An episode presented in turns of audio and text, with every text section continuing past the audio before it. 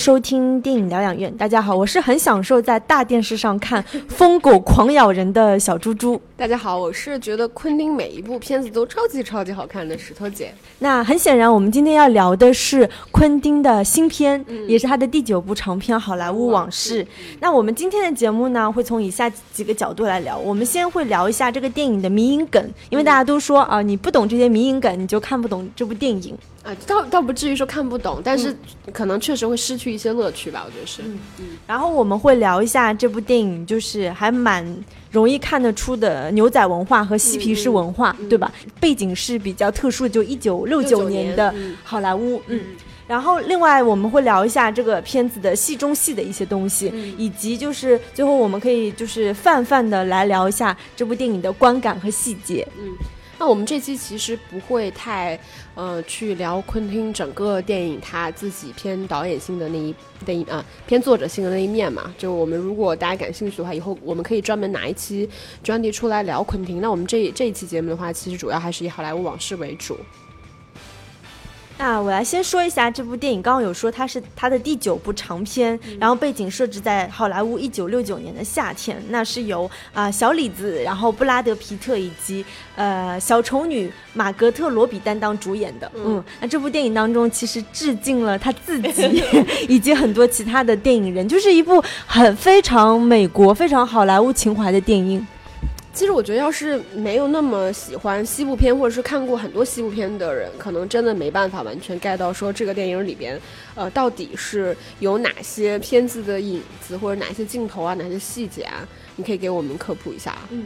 这部片子。可能就像石头姐说的，稍微了解西部片的人，应该很容易联想到一个意大利导演，就是叫塞尔乔·莱昂内，就是 Leon。我觉得就是大家了解西大呃意大利西部片，应该首先知道的就是他。对，嗯，然后因为他当年就是连同。呃，还不有名的东木爷爷就是伊斯特伍德，从一九六四年开始，他连续三年拍了三部，就是那个嫖客式的，叫镖客还是嫖客？镖客，啊，镖客 式的，就是意大利式西部片，俗称就是那个通心粉西部片，spaghetti western 这样的一个片子，啊，然后。就因为他这几部片子呢，其实他整个就是风靡到了好莱坞，然后也让东木爷爷就是火了，火了，出口转内销火了，嗯。呃，莱昂内的他的几有几部西部片，其实正好他的名字跟这部《好莱坞往事》是比较接近的，因为他有拍那个西部往事，就是《Once Upon a Time in the West》，以及《In the In America》，正好就是像这部昆汀的片子的英文名一样。然后另外就是他还比较有名的就是那个《黄昏双镖客》，嗯，《荒野大镖客》啊什么的，嗯。那感兴趣的朋友其实还是可以把那些片子拿出来看一看，因为。石头姐，你有没有觉得这种意式的啊通心粉西部片跟美国的西部片大概有什么样不一样的地方吗？哎呀，现在你这样一突然一问我，我就有点忘记了。我感觉好像都是读书的时候才才会去有有有知道，因为这个可能不太是女生会看的片子。我现在就是印象比较深的还是《荒野大镖客》嘛，嗯，就是会。怎么说？对于他的就是呈呈现，就是暴力前的那些细节场面，我觉得印象是比较深的。包括他的那个主角，因为他本身的主角并不是一个绝对意义上的好人，他是一个有点亦正亦邪的人。嗯，这个这些可能是嗯，算是他的特点吧。我我觉得莱昂内他出现的这个时间点正好是六十年代，其实当时西部片已经美国的西部片已经走向了没落了，对吧？然后他的那种西部片，就像石头姐说的，就是完全模糊了这种正邪之间的界限，而且他其实是把。暴力的因素更加放大了，在荧幕上就是怎么说，非常刺激观众的感官，也因此就是我觉得当时他的西部片就改变了美国西部片的一个发展方向，所以算是，呃，西部片影史上也是很重要的一个外来的导演。就你这么一说，我想起来，就其实像比较早期的美国的西部片，其实他们还是很倾向于去塑造一些就是更加呃绝对正面性的人物，包括我我印象可能。就是也也算是特属于美国西部片的一个点，就是他们其实会去模糊掉，就是白人去入侵这些呃印第安人的这个呃非正义性，就是他们会模糊掉这这个点，嗯，这个可能跟后来的就是意大利西部片去着重的点会有一些差别吧，嗯。然后除了就是致敬这个导演，然后你记得这里面就是说那个小李子饰演那个 Rick，他有六个月是到意大利去拍片嘛，然后他当时跟的那两个导演，一个叫 Sergio Corbucci。还有一个叫 Antonio Margretini，我都不知道我在读，调调，不知道在读什么。但就是说，这两个导演是确实是真实的意大利导演。然后很有趣的就是有一个叫 Corbucci 的导演，他在现实生活中确实拍了一部江歌的电影。那听说昆昆汀也是受这个江歌的影响来拍了那部被解救的江歌。你这样一说，我想起来那个有一个动画片就是蓝哥，嗯呃，那个动画片其实也是就是受这种西部片影响。就是蛮深的嘛，嗯，然后另外一个就是刚刚说的另外一个导演叫 Antonio，那个导演他的那个姓叫是 Margheriti，这个名字也出现在那个无耻之徒当中，就是可以看出其实昆汀他应该是受西部片影响很深的人，是啊是啊是啊，他是他是受西部片影响很深的导演，嗯。然后还有一个就是算也是迷因梗吧，就是呃最开始影片你记得那个戏中戏嘛，就是那个 Rick 他成名的那个叫什么赏金律法什么邦提洛那个电视剧，他的那个拍摄地叫 Melody Ranch，正好就是被解救的江哥的拍摄地，所以他其实有不断在致敬自己以及其他的意大利的西部片的导演啊演员之类的。其实这个片子。的时间点是很有意思的，就是它设计的时间点是一九六九年嘛，对吧？就是从这个电影里面我们看到的一些内容，一个就是说这个其实是在越战中。呃，越战中这样一个时间点，另外一个其实六九年是美国，呃，就相当于是现代好莱坞开始，呃，因为好莱坞之前那个经典好莱坞已经落寞了，它是大概在六十年代，就是那个邦尼与克莱德开始重新兴起的。然后包括这个里面也提到了，像莱昂纳多他这个瑞克的这个演员，他其实最开始是拍电视剧，因为中间那段时间电影因为已经落寞了嘛，然后加上五十年代电视剧兴起，其实那段时间的电视剧明星还是还是比较呃强势的。然后到了六十年代。其其实你看这些呃大厂重新转型，开始慢慢起来的时候，像波兰斯基这样的导演，在这样一个时间交叠点点里面起来的时候，其实是我觉得算是呃蛮微妙的吧。这个电影里面，其实它是。呃，再加上这个店里面有提到了，就是像那个美国的西部片其实也没落了，然后意大利的西部片开始兴起了，然后像这种呃西部文化其实也是渐渐在没落，那嬉皮士文化其实在兴起，包括像这种垮掉的一代，我觉得它这个时间点其实算是一个我们现在回头去看，它是一个很很黄金、很梦幻，然后很风云变幻，对，是很很多东西可以去聊的这么一个时间点，其实是很有趣的，嗯。那我接着就是石头姐，我来聊一下，就是嬉皮士文化这个东西。嬉皮士它英语当中是叫 hippie，但从词源的结构上来说，这个 hip 是知道的、理解的意思，p 是什么什么样的人。其实嬉皮嬉皮士如果完全直译的话，应该是一个明白的人。嗯。但是恰好嬉皮士应该完全不是一个明白的人，反而是那种醉生梦死，然后然后活得糊很糊里糊涂的人吧。然后还还有一个比较我觉得有意思的点，就是最初其实嬉皮士运动的发起，并不是从我们想象中的这种社会边缘的闲散人啊，什么流浪汉什么，反而是从一群受过良好教育、有良好家庭背景的中产阶级子女开始的。嗯。他们就是因为他们受到的教育就是什么，你要个性独立呀、平等自由这种资产阶级那种教育观，导致他们在青少年的时候面对当时比如说什么越战啊，然后那种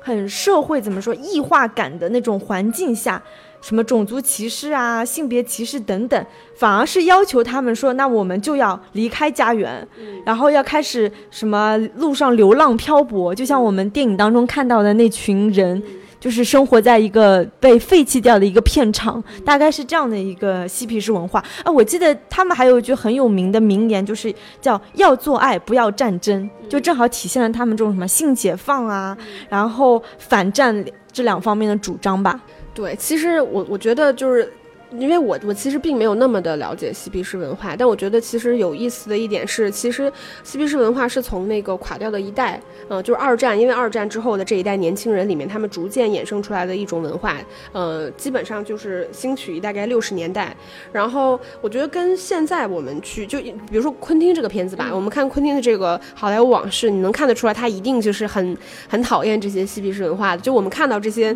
年轻人，他们是这种年纪轻轻，然后以这种非常群居落魄，然后每天在街上就是什么搭车卖毒品，然后整个群体又是非常懦弱的，然后很对对，就就是其实是这样一个群体。但是其实那个年代，我觉得嬉皮士文化就是因为。我们我们可以想象，在这个之前，比如说，如果美国当时盛行的是这种非常硬汉式的、非常爱国的、非常主旋律的文化，但是经过这种二战也好、越战也好这样的创伤之后，其实这些偏主旋律的东西本来就已经没有办法再维持在，就是给这些。呃，感受到整个战争创伤的这些年轻人心里以慰藉，嗯，我觉得可能就是大家站在的年代点不一样，但是我觉得从这个片子里边来看，就是呃，昆汀明显就是非常站那个呃牛仔这一派的，就是他他喜欢的就很明显的是那种非常直男的、非常硬汉的那种处理方式，就是包括里面我觉得最有呃最有意思的角色啊，我觉得比起那个 Rick 这个角色，我觉得 Cliff 这个角色其实更有意思，他其实是这个电影里面有提到，他其实是一个战争英雄。他其实应该是从二战退下来的，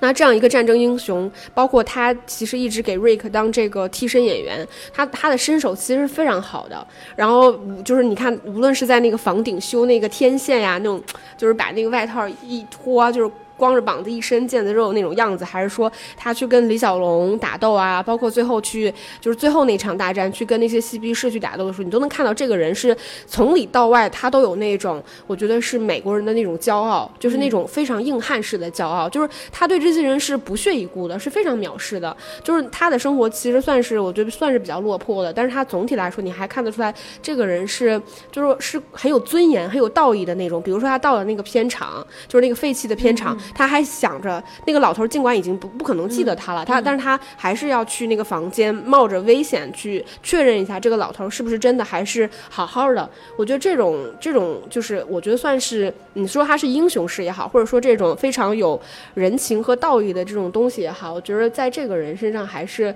还是体现的，就是挺淋漓尽致的。包括你像他还一直去鼓励，就是 Cliff 这种这种人，然后他其实是一个，我觉得是呃现实生生活。中的不如意，但是是有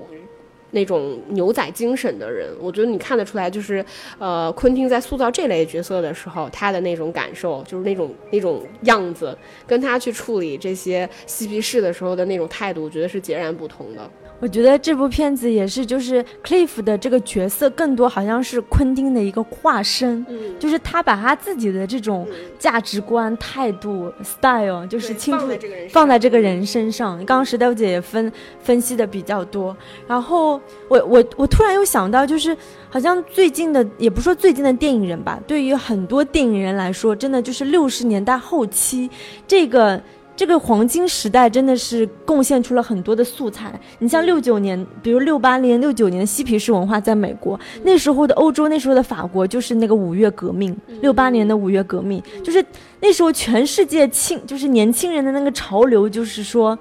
我要玩那个 pop art，就是什么波普艺术、波普文化，我要上街，我要反抗，我要叛逆，我要做就是。任何就是常规离经叛道的事情，然后我觉得昆汀他拍这部电影，我会觉得他特别温情。我我我觉得相比于他以前的那个电影，他在这部电影当中其实有很多，怎么说？他我觉得他把步调有放慢了。然后他让那个 Cliff 那样开着车，带着我们在整个洛杉矶的大街小巷去转那些广告牌、那些空镜。所以我刚刚私下有问石头姐，我说你记得以前昆汀的电影当中有很多空镜吗？因为我会觉得这部电影特别多，嗯，而且他的这种空镜并不是说为了剧情直接服务的，他真的就是带着你去看当时六九年的好莱坞的样子。其实这个电影里边空镜也没有特别多，只是说像你，你像你说的，他其实确实有，就是他拍这些镜头的意味，其实是有点像是那种，就是有点像风光片那种感觉，是吧？就带着我们去转。但他以往的电影里面其实也有，不像《八恶人》，上来就是一个很长的空镜头。就我觉得像这种还是会有的了，嗯，只是说他他他通常用空镜头的方式跟一般的导演不太一样，就是他不是用来去交代场景哈，会渲渲染氛围啊，他其实不是这样的，他可能是在场景中间会去加一些空镜，嗯，我觉得就是我们也有嗯也聊了一些就是嗯牛仔文化跟嬉皮士文化在这个电影里面嘛，我觉得其实从呃，影像就是从视觉上和视听上，其实我觉得这这两个东西是这部电影里面就是它撑起整个框架最明显的一个视觉化的部分，就是包括他做戏中戏也好，因为他的戏他的戏其实永远是停留在一个就是呃西部片牛仔的那样一个氛围，但他现实生活里面其实已经是满大街都是嬉皮士了，就光着脚走来走去的那种。我觉得他这个部分，我觉得从头到尾是撑起了他整部电影的。啊，你说视觉上的话，其实你可以看出，尤其是戏中戏，就是 Rick 的部分，它整个就是，呃，服化道基本上是为了这个西部片服务的。然后我们也刚刚也聊到，就是他戏中戏的部分，其实反而是小李子的形象是比较出戏的，是跟他其他电影中搭戏的演员感觉不是同一个年代的。我觉得他有故意去做这些。有一点见离感的东西吧？你觉得是故意的吗？其实我有一点困惑，因为我觉得就是再早一点的电影，因为像我们前面说到六十年代，我觉得它是一个。转折点的原因在于说，那个时间点六十年代末期之后，其实它整个的艺术也好，或者文化也好，它可能更偏向我们当代整个更受影响和辐射的这些内容。那更早以前，其实它是比较经典的。然后包括那个年代，就是无论是那种呃，我觉得是主角也好，或者是反面人物也好，其实他们更倾向于要那种偏硬汉式的人物，就是一定要浓眉大眼，非常英俊，然后说话也是非常铿锵有力的那种样子。那莱昂纳多他的外形。其实明显不是这种类型的，就是他，所以他放到那些有一些偏年代感的片子，我我我其实会有点觉得违和，但是我又很难判断，我觉得这个违和感是他故意非要制造这种违和感呢，还是说就是莱昂纳多的外形跟他的演技决定了，就是他可能跟这个片子就是没有那么搭呢？我觉得还是有一些故意，因为从他的服装来看，就是你这有一场就是他跟。就是雷奥纳多跟两个就是穿着军装的人在对话的那场戏，他穿的衣服就非常现代。哪有那个时候也会有，就是那种硬汉穿那种呃皮衣啊什么的会有，然后包括那种有点卷的发型还是会有的。嗯，但是我我就感觉出镜头扫向他的时候，就感觉他的是抠进去，就是抠图的人物，对对对，是吗？你说会不会因为他太矮了呢？对啊，我我我以为是故意的，就是会有一种出戏的见离感，嗯。再说到就是嬉皮士文化，其实我我觉得昆汀有去故意还原很多东西，就他们那时候的，你看那些女生穿的那些衣服，对吧？然后短裤，还有就是偏牛仔和工装，因为这种东西。哎，包括像那个波西米亚的那种那种裙边子，我听说就是六九年的时候风靡起来，然后最后影就是这种潮流影响到全世界的。对，你记得他们在那个废弃的片场，然后不是有一个镜头就是扫过去是一一群那个，呃，嬉皮士的那种女生，然后她们穿的那个上衣，然后戴的那种波西米亚的那种小花纹、小花边什么的，其实还是挺明显的。那现在聊完就是啊，刚刚我说的迷因梗啊、牛仔文化、嬉皮士文化之后呢，我们现在来。聊一下这部戏特别重要的部分，就是戏中戏。嗯，那我我们说的这个戏中戏，不只是说，呃，Rick 他作为演员，他在电影当中的几部假的电视剧或者是电影，我们其实还有看到最明显的一个事件，就是罗那个波兰斯基和他的就是妻子啊，Sharon Tate 的那个曼森杀人案的事件。就是我，我觉得先来给大家聊一下，就是什嗯，什么是戏中戏吧？就是其实我们在很多电影里面都能看到，就是呃，其实最比比较典型的方式就是那种像我们所说的片场故事嘛，就是一边是你真实的现实生活，然后呢，一边是你可能看到的电影里面，就比如说我们看电影，然后电影里面其实它有一个真实，但对我们来说那个东西其实是虚假的嘛。但是电影虚假的电影同时其实。电影的幕后故事，它本身又是真实的，所以，嗯，在我们看到很以前比较出名的电影里面，像《法国中尉的女人》，然后像《楚门的世界》，其实他们都是用了这种戏中戏的手法。那戏中戏的手法，它的好处是说，它可以用一种，呃，我觉得是你电电影里面的这种真实或者是虚假，跟你现实生活里面的这种真实，能够产生一一些对照的作用。它其实会是会有一些，就是我觉得一个一个方面是它会建立观众。让观众从我所拍的这个电影里面建立出来，告诉你这个场景它可能是虚假的，然后幕后的故事才是真实的，然后同时这两者之间是有一个对照的关系，所以这种手法本身是还挺有魅力的。那那我我当时在看那个呃这部那个《好莱坞往事》的时候，我也在想说，为什么昆汀要用戏中戏的手法？因为从从叙事上来看，就是这个电影里面它除了戏中戏，其实它整个电影的剪辑跟叙事是非常复杂的。就像你说的，它电影一上来其实就是一部西部片的那个呃真实的，就是一部西部片一样的那种。呃，故事我们仿佛就在看一部西部片电影一样，无论它的剪辑、它的电影，然后包括它的音乐都是完整的，就你仿佛在看一部电影。但接下来他又会把这种，比如说电视采访，然后再加上现实生活，以及他可能突然就最明显的就是那个克利夫在呃。房顶去修那个天线的时候，他突然就切到了前面他在片场里面，然后那些人拒绝他，包括他跟李小龙打斗的这场戏，然后他又切回来，就是他整个电影的时空关系也是处理的非常复杂的，所以这个电影绝对不是说只用了戏中戏。那我当时也在想说，为什么嗯，昆汀要用戏中戏这个手法？那我觉得最主要的一个原因，第一个就像你前面提到的，就这个沙朗塔特的这个谋杀案，嗯。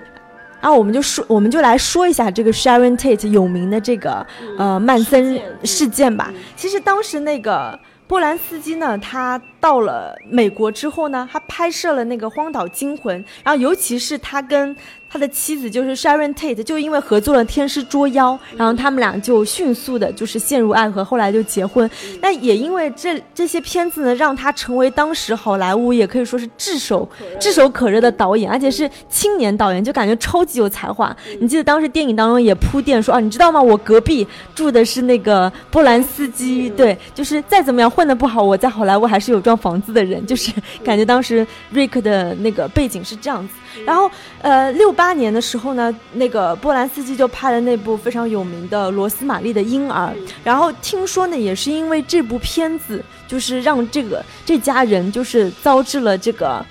罗森啊，遭致了这个曼森这个邪教恐怖组织的一个。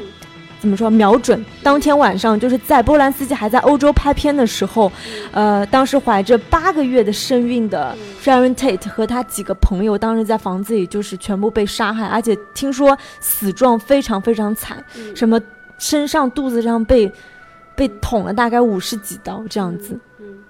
因为那个对，像你说的，就是因为他当时其实肚子已经非常大了嘛，就是。确实死状非常惨，我们就不描述了。然后，因为这个真实事件其实发生的时间点是在一九六九年的八月九号。然后，呃，我觉得这个电影为什么我们说到它会有那个戏中戏，因为它其实是通过一种非常，呃。戏剧化的手法，也就是说，其实是有点像是戏谑的一种在现实生活里面无法达到的真实，然后导致说最终这个结果是改变的。因为那个，其实我我当时看的版本啊，是说其实当时这个曼森他们的谋杀对象其实并不是波兰斯基一家，而是说波兰斯基前面的这个房屋的主人。其实，在这个好莱坞往事里面，他同样是也有提到过这些内容，就是有一个嬉皮士跑来问说：“哎，这个是谁谁谁家吗？”然后他说：“啊，不是，这里是波兰斯基家什么的。”包括他们最后去谋。谋杀的时候，其实他们就那几个嬉皮士去杀的时候，其实他们就说啊，我们要是杀了那个 Rick 饰演的那个谁谁谁大明星，那我们就一战成名。其实他们这场谋杀并不是一个嗯所指性非常强的一场谋杀。那在这场事件之前，其实电影里面我们也看到了，就是其中有一场那种类似于像花花公子的派对，然后他们其实也也影射了，就是呃波兰斯基跟呃沙朗塔特以及。沙朗塔特的，就是类似像前对像前未婚夫一样的三个人的这种关系，对他其实都有去影射。然后最后是我们知道那个嬉皮士那三呃三个人其实是去了瑞克家，然后最终这三个人全都以非常死状惨，也真的是死状非常惨的那个样子被干掉了，导致然后最后结尾的时候，然后那个莱昂纳多站在那儿还能去跟沙朗去聊天，就说啊我们这边只是来了几个该死的嬉皮士，就是这样就被我们干掉了。然后还去他们家做客，这个部分也影射到最开始，像你提到的，就是莱昂纳多会说啊，我隔壁住的是波兰斯基，如果我开一场泳池派对，然后跟波兰斯基混熟了，我就可以拍波兰斯基的电影什么的。其实他都通过这种方式去实现了一种我我们说的戏剧上的这种真实，嗯，就导致说这个事件最终的结果并不是这样的，嗯。其实关于戏中戏，我还想再补充一点，就是呃，我们如果用电影学的语言，其实戏中戏是叫原电影，就是 meta cinema。然后什么叫原电影呢？它指的是就是说。所有就是在电影中关涉电影的电影，无论你是在文本当中直接引用啊、借鉴，或者指涉另外的电影，或者是反射你这部电影自身制作过程的电影，其实我们都可以叫这种原电影的手法。那这部片子非常显然，就是刚石头姐有分析，它是一部非常复杂，无论是在结构上，包括它的时空各种闪回，然后再加那个戏中戏这种原电影的手法是比较复杂的，嗯。其其实原原电影的电影有特别特别多，尤其是在欧洲是比较受欢迎的一种电影的方式。嗯，哎，你觉得以前以前昆汀他最著名的应该是非线性叙事，他之前有用过原电影吗？这种戏中戏的拍法，我有点不记得。没有。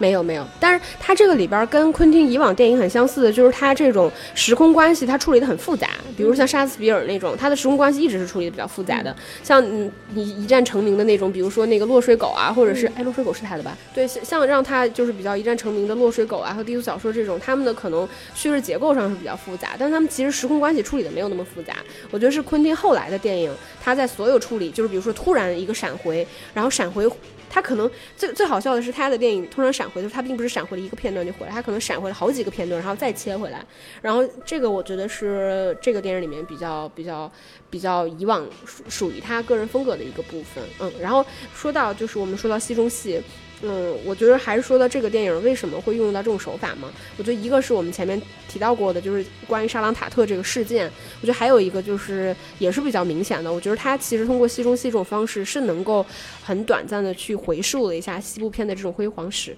嗯。就一些经典的片段呀，然后一些经典的场景啊，一些经典的镜头啊，包括说像那个呃那个 Rick 他去意大利拍片那六个月呀，就我觉得这些方式其实是属于昆汀自己一个，就是也是受影响的那么一个一个一个阶段，嗯，所以这个也是戏中戏在这个电影里面我觉得比较有价值的一个部分。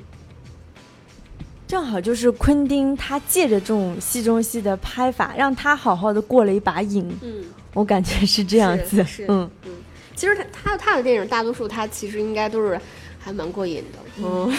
因为我们都知道，昆汀他其实是一个超级大影迷型的导演，对吧？他的电影当中就是各种指涉拿来就是信手拈来的那种做法，然后正好这部电影他找到了他适合他的形式，有种感觉就是虽然他步调或者是节奏其实不算快，算是缓慢，但他又同时非常花哨。那这个其实是，呃，在我看来是很新奇的，至少这部《好莱坞往事》我看的是很过瘾。我们最后吧，我觉得最后我们可以来简单聊一下关于昆汀的部分。你也聊到了吗？就是我们一直来都知道，昆汀就是这种类型的导演，就是他对于，就是因为他是他其实算是一个还。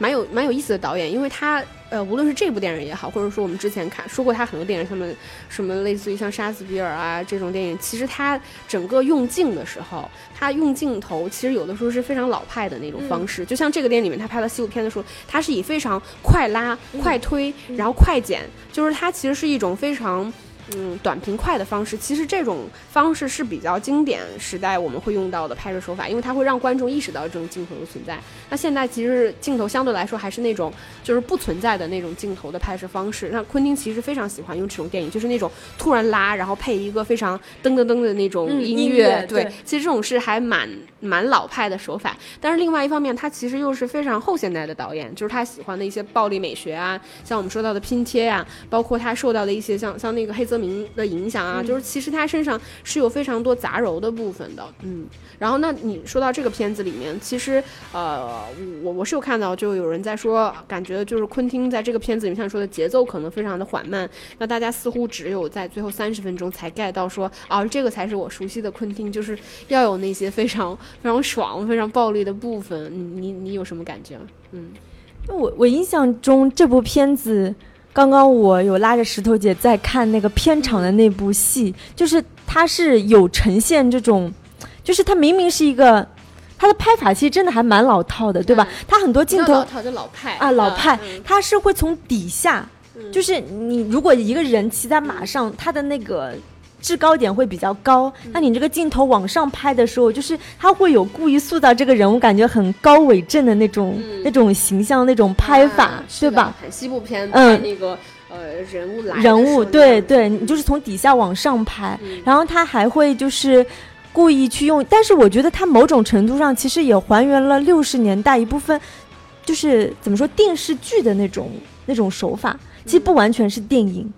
嗯。因为当时这个呃 Rick 的嗯这个人物其实他的设定是一个有名的电视剧的一个、一个演员，嗯对吧？所以他这里面有插入一些甚至一些广告，那嗯广告都是放就是电视剧最后放一些广告，包括就是他整个人物就是一些怎么说，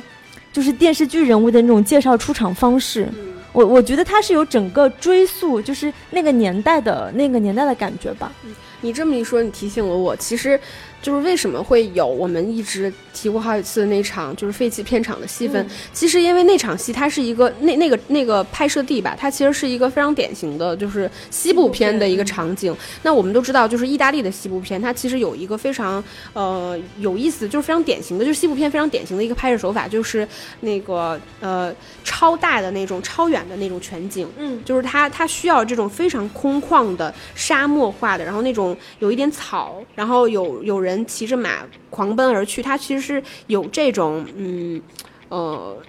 这种场地其实它是限定的，这种场景才能拍出来这种西部片的感觉。所以，但整个电影因为它是在洛杉矶，它其实不会有真实的这种场景，需要能够给到他说去回溯一些西部片的东西。嗯，所以他专门有这样一个片场，能够去排，包括就是说，虽然是个嬉皮士，他那场戏其实很逗的。他虽然是个嬉皮士，但是嬉皮士他们是怎么赖以生存呢？他们是带着这些游客，对，去骑马参观这些西部片这些牛仔去拍摄地什么的。嗯然后包括他们的打扮，其实那个人也是那种有点偏那种牛仔样子，戴那种帽子，然后骑着马从远处跑过来的那种场景，其实这个还是蛮有意思的。然后说到昆汀的那个镜头，其实我可以给大家推荐一本小书，就是我之前看过一本小册子叫《大师镜头》，就是昆汀篇，就是那个是一个很薄的小册子，其实还蛮有意思的。它就是也有通过一些镜头式的拆解去讲了一些昆汀自己常用的一些电影的拍摄手法。嗯嗯。对，刚刚就我们就是东聊西聊，就小猪还是没有回答我的问题，就是大家都觉得这个片子其实前面节奏是很缓慢的，只有最后三十分钟很昆汀，就你你你会觉得是昆汀垂垂老矣的这种感觉，我我会有这个想法，嗯。就是前面虽然是我我反而是觉得你可能在看第二遍的时候，你才能欣赏它前面可能一个半小时的这种亮点，嗯，是的，对吧？嗯。这种二刷的时候，第一遍的时候，因为你你看昆汀的片，其实你已经有一个就是观影的预期，就是你在期待高潮，你在期待一场接一场的这种戏剧冲突，然后就是那种口诛连伐的这种感觉，但但是没有，它就是很很缓慢的，对吧？？虚晃了观众好几次，就是片场那场，就是大家都觉得说那个 Cliff 他进到那个房间的时候，周围所有的人都在渲染那种很紧张的气氛，气氛，我们都觉得那个老头儿一定是被这些干我嬉皮士我以为是干 尸，对，然后对弄弄死了，然后这些人霸占啊，没想到他真的，他们这些 CP 师说的全部都是实话，嗯。就是什么危险也没有发生。然后出来的时候也是，就是那那些 CP 师不是有叫那个人说你赶过来要去救他什么的，嗯。然后我们都觉得好像又有一场一场大战。一触即发，然后结果果那个开车走走了，对，就是他，他真的这个这个电影里面经常去虚晃，你、嗯。你可能某种程度上，你可以觉得昆汀其实是在消解观众对于他这种悬疑的预期。嗯，对我我觉得这部片子非常明显，就是有种昆汀也在玩大家的感对，觉。其实是有的。对嗯然后包括到最后一场戏，其实，呃，当然这这部这部戏你能说小李子跟布拉皮德皮特应该是双男主，嗯。对吧？然后你看里面就是克利夫各种大战，就是那些嬉皮士的时候，小李子很很悠闲的在游泳池上听着音乐、看着书的感觉，他也是在拖缓这种就是节奏。那，这个这个是那个这个是那个昆汀其实比较常用的一些、一些手法，他经常就是在我们觉得啊、很恶心、很暴力的时候，他还偏偏要放一些就是我们觉得很不合时宜的那种喜剧点，对，就是会让你觉得这个场面就是又残忍，然后又尴尬，然后。又带一点好笑，嗯，然后还有一点就是我蛮想就是聊的，就是这个电影里面，因为我们大家都知道昆汀是很喜欢拍脚的，对吧？嗯，嗯对，就是嗯、呃，当然昆汀其实并不是说，就是我觉得这也不完全是。就是他自己个人审美的一个部分，嗯没错。但其实他并不是所有的电影都那么喜欢去拍人的脚，嗯，我印象比较深的就是《八恶人》，因为这个是我片子最近拿出来看的。就这个片子里面其实几乎没有什么拍脚的镜头，因为它是它的场它的场景就基本上是那种雪地嘛，然后一群大老爷们儿，其实也没有什么脚好拍。嗯嗯，他以往的电影其实确会确实会有一些呃拍脚的部分，那这个电影里面其实他是有放大，就是昆汀喜欢拍脚的东西，就是太多了。我觉得这个电影里面就是除了我们说的像嬉皮士的那些脚，他们走在街上，他们都是赤脚的，然后还有那个嗯沙朗塔特他坐在电影院里面，然后那个脏脏的脚就在前面靠着的时候。然后还有就是他们什么，他在床上醒过来是从脚开始拍，嗯，其实这个电影里面我觉得有昆汀故意去放大拍脚的部分，嗯，对，我觉得很明显就是。脏脏的脚底板，其实是在不同人的脚上都出现过好几次，对吧？然后还还有一个可以补充的，就是那个 Sharon Tate，她她其实当时六十年代，她是美国第一批穿超短裤上街的女孩。那电影当中，她不仅拍了她的脚，还拍了她的腿，就是她整个就是下半身，对，你能看出就是她是穿短裙的。然后也也听说，就是因为。就因为这个事情为他造来很多非议嘛，所以他在跟那个波兰斯基结婚的当天，尽管已经怀孕了，他还是坚持穿短裙。嗯。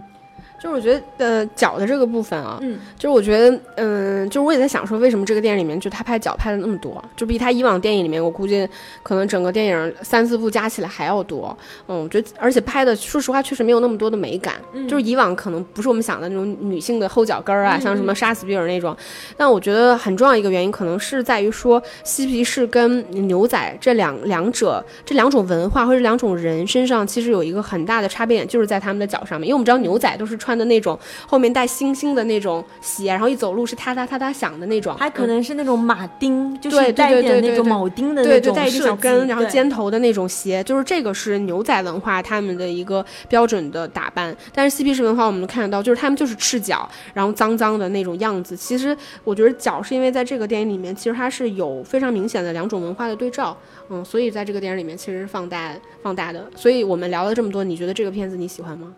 你大概会打几分？哦，我觉得你说十分满分的话，我觉得我能打八分到八点五分这样子。那他他算是就是你在昆汀的片子里面比较喜欢的一部吗？我觉得这个不好说。你要纯从看爽，就是你看爽片来说，我肯定会觉得啊，之前的类似于嗯低俗小说呀、无耻混蛋、无耻混蛋更爽。但是这部片子你会看得更怎么说？赏心悦目吧，就是心情上会更愉悦一些吧。嗯，再加上小猪猪马上要去好莱坞了，所以就是 我看猪猪去好莱坞发展了没有？直接观光。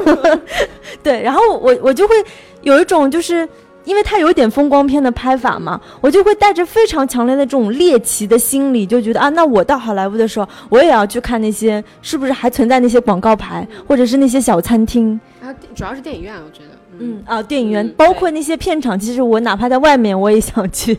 看一眼。对，好，那我们这期节目差不多就这样了。嗯嗯，如果大家敢想想想听昆汀的专题的话，其实给我们可以给我们留言，然后我们如果以后有计划，我们可以专门准备一期昆汀的呃小专题给大家。嗯，那我们就下期节目再见啦，拜拜。